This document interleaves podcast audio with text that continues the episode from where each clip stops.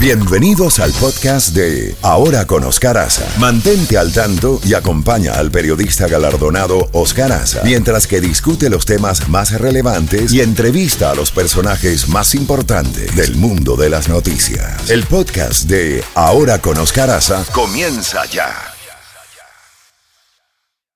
Mom deserves the best, and there's no better place to shop for Mother's Day than Whole Foods Market. They're your destination for unbeatable savings, from premium gifts to show-stopping flowers and irresistible desserts. Start by saving 33% with Prime on all body care and candles. Then get a 15-stem bunch of tulips for just $9.99 each with Prime. Round out Mom's menu with festive rosé, irresistible berry chantilly cake, and more special treats. Come celebrate Mother's Day at Whole Foods Market. Z92, toda la música de la A a la Z.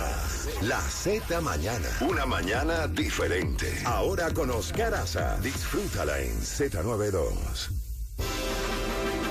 9 de la mañana en la costa este de los Estados Unidos y ya tenemos al doctor José Antonio Cisneros, médico y PhD en Ingeniería Biomédica. Doctor Cisneros, como siempre, bienvenido eh, y gracias por atender nuestra llamada. Un estudio con inteligencia artificial está atribuyendo al aceite de oliva extra virgen beneficios contra el Alzheimer y otras enfermedades. ¿Qué de cierto hay en esto? Cuéntenos. Bueno, sí, muy serio. Y los estudios son de, de universidades prestigiosas como Harvard y otros centros de, de otros centros de investigación que han establecido una relación entre ciertos elementos contenidos en el aceite de oliva y que tienen un efecto sobre las proteínas que pueden producir la enfermedad de Alzheimer. Estos son llamados fitoquímicos. Fitoquímico es un químico de las plantas, pues. Y en este caso se identificaron 117 elementos dentro del aceite de oliva que pudieran tener eh, impacto en, la, en, modificar proteínas que tienen que ver con la aparición del amiloide en, la, en, las placas de, que afectan al cerebro de las personas con Alzheimer. ¿no? Ahora, lo interesante de esta relación entre los elementos del aceite de oliva y la enfermedad es que se hizo a través de inteligencia artificial porque hay miles de combinaciones. Imagínate lo que es establecer la, la relación entre, entre 117 fitoquímicos y 73 genes que son pueden ser responsables de la enfermedad de Alzheimer.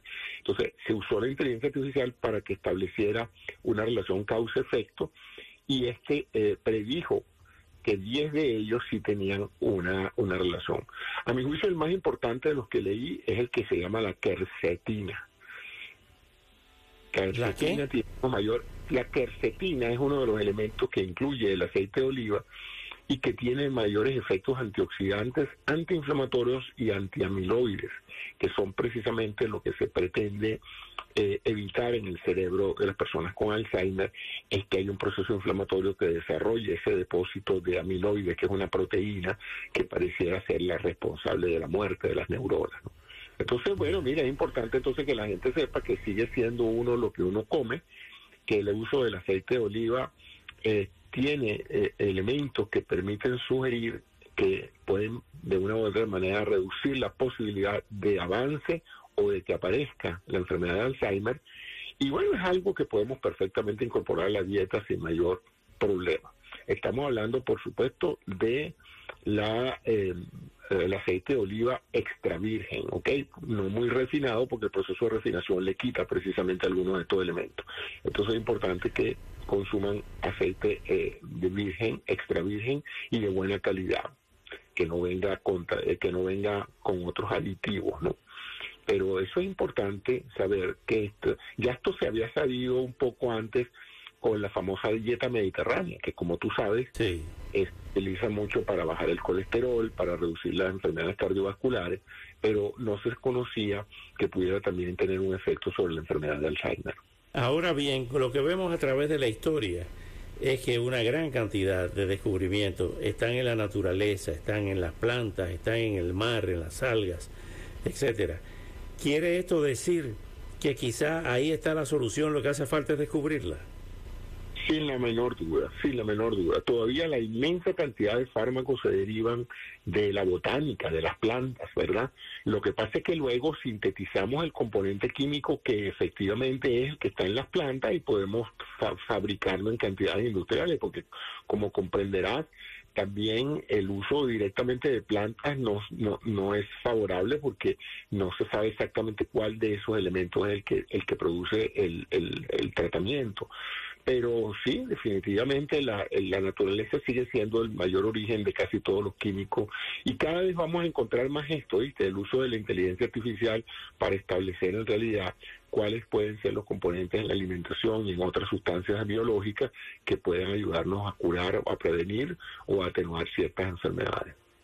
Es cierto, doctor, que las, que las caragotas, los, frijoles, como dicen algunos mexicanos, eh, está, eh, tiene tanta proteína como la carne. Sí, claro, son proteínas vegetales, un poco diferentes a las de la carne roja o la carne blanca del pollo, pero sí, las oleaginosas son muy nutricionales, sobre todo en la concha, en la cáscara, ¿no? Como se llama, porque ahí hay muchas, muchas proteínas y muchos elementos importantes, vitaminas y eso. Por eso es que es importante también entonces obtener granos de buena calidad usualmente orgánicos, que no vengan de plantas que han sido sometidas a tratamientos químicos con herbicidas y cosas de esas. De ahí el resurgimiento de, del consumo de, productos eh, orgánicos que llamamos, ¿no? que no han sido pues tratados con químicos. Finalmente, yendo al tema noticioso del fentanilo, esa bomba atómica que nos bomba con la que nos bombardean todos los días en nuestras calles. Eh, es cierto que el que cae en el tema del fentanilo ahora con la silacina, el, el, el anestésico ese de caballo, que se queda como zombie, el daño es irreversible en el cerebro. Sí, claro, cómo no, por varias razones. Primero es un químico muy muy fuerte en lo que se llama la dosis respuesta, o sea, se necesita una poca dosis para producir una gran respuesta, una gran respuesta, en este caso es un gran daño con poca dosis, ¿no? Y la combinación de ambos eh, puede producir un daño irreversible de las neuronas, bien sea por hipoxemia, es decir, porque la persona tiene un paro respiratorio, deja de respirar, deja de oxigenar su cerebro y las células celulares, las células cerebrales mueren, y también por los cambios asociados a la misma química de la sustancia, que afecta sin duda alguna el sistema nervioso, porque ese es el propósito de esta, de esta sustancia, modificar la conducta.